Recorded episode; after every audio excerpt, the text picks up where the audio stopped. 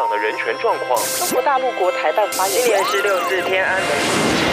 从新闻看见真实的中国，欢迎收听《中国这一刻》。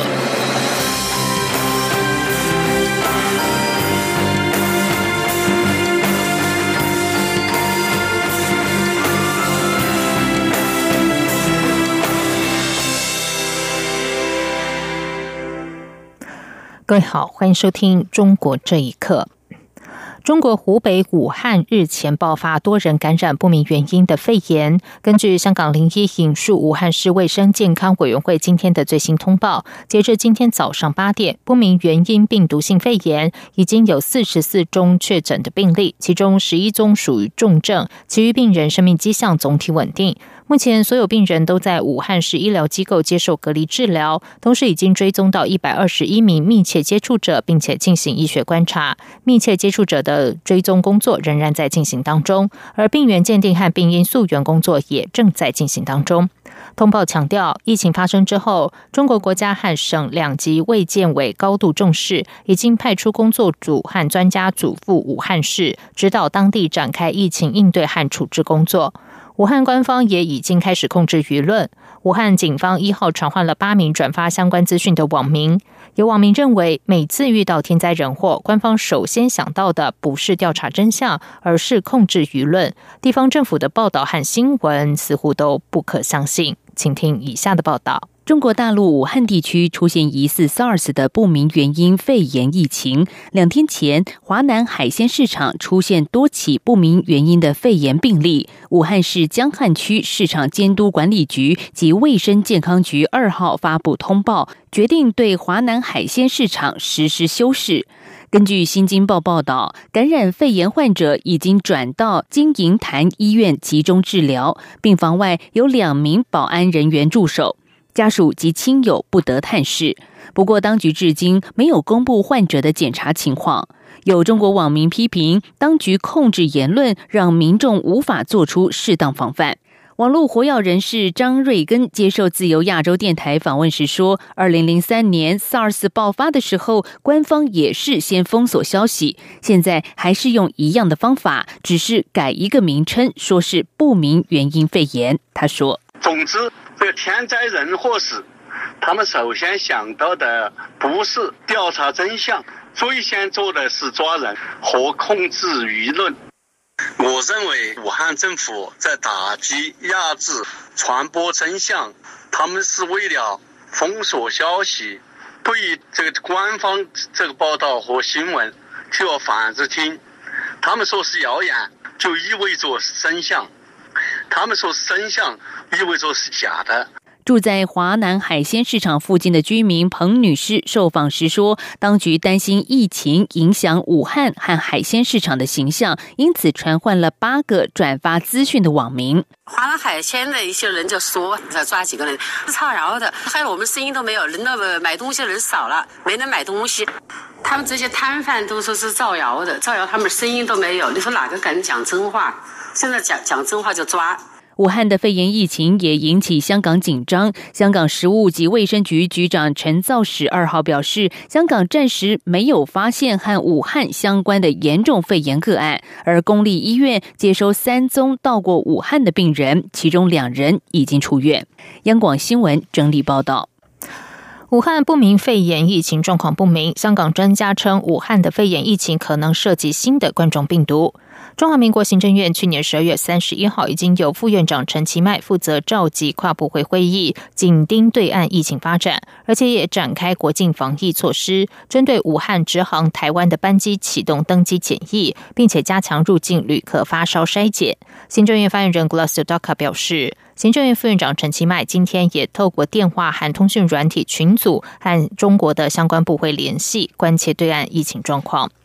机关署今天晚间表示，傍晚收到来自中国方面的正式通知，证实不明肺炎病例数确实增加。机关署仍然会持续登记检疫，以及落实各项的预防准备。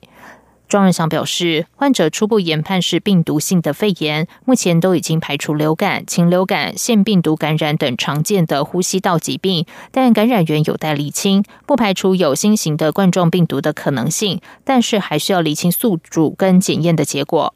机关署表示，政府会维持现有对武汉直航台湾班机的登机检疫措施，各项预防准备工作也会持续进行。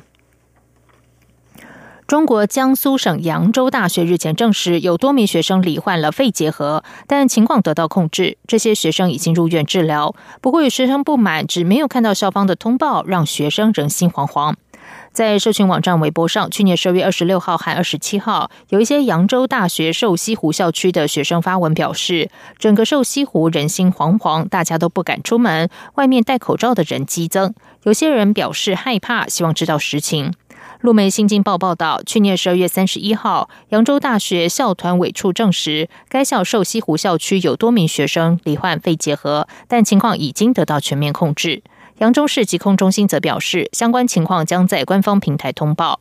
肺结核可以通过咳嗽、打喷嚏、大声说话来传播，在中国属于乙类传染疾病，通过呼吸道传播，传染性很强。中国疾控中心的资料显示，肺结核又称痨病或是白色瘟疫，主要是侵害人体肺部。在中国法定甲乙类传染病中，发病和死亡数排名在第二位。因为向中国国家主席习近平的画像泼墨而被送入精神病院的湖南女子董瑶琼，去年底出院回家。根据父亲董建彪透露，董瑶琼已经完全判若两人，甚至出现了痴呆的症状。维权人士欧标峰表示，董瑶琼当年的惊世一泼是对中国的集权统治和最高元首的公然挑战，具有划时代的意义。请听以下的报道。根据吉尔州电台的报道，在时隔一年半之后，泼墨女孩董瑶琼的父亲董建彪在二号终于见到了董瑶琼。董建彪表示，女儿完全判若两人，她的脸部明显的浮肿，除了叫一声“爸爸”，董瑶琼几乎是一言不发。这和先前活泼的性格大相径庭。他怀疑董瑶琼在精神病院被喂了药。董建彪说：“他这个状况跟以前不同了，一般都很少说话。我觉得他好像有一点痴呆一样的。我问他以前的事嘛，他反正就是不说话。”与董建彪保持密切联络的湖南株洲维权人士欧彪峰受访的时候透露，泼墨事件之后不久，董建彪就和妻子离了婚，而董建彪在近日才得知。董瑶琼在去年十一月十九出院之后，就回到了老家，跟母亲住在一起。欧标峰说，在一年多都没有任何的讯息之后，知道董瑶琼还活着，让他感到欣慰。欧标峰说，董瑶琼对习近平画像的惊世一泼，具有划时代的意义。他这个的话，至少对中国的集权统治的话，这种这个最高元首的话进行直接这种挑战，打破了人们既有的这种恐惧吧，能够公开的进行这种行动。二零一八年七月四号的清晨，时年二十八岁的董瑶琼在上海海航大厦前用推特直播了他对中共当局的控诉。他说要实名反对习近平独裁专制暴政和中共对他实施的脑控的压迫。随后拿起墨水泼向一幅习近平的画像。而当天下午，他便跟外界失联。随后有消息透露，上海和株洲的医生鉴定董瑶琼患了精神病。随后将他送回到湖南老家的株洲市第三医院精神科接受治疗，并且受到全天候的监控。而泼墨事件发生之后，董瑶琼的遭遇立刻引发了国际的反响。他的直播影片在一天之内被广泛的传播，有网友称他勇敢，呼吁当局不要伤害他。二零一九年的七月四号，美国纽约、华盛顿、波士顿、洛杉矶等地相继举办了第二届七四泼墨节活动，传承董瑶琼的精神。央广新闻整理报道：中国当局持续在新疆推行民族同化政策，当地大批劳动人力更是成为一大目标。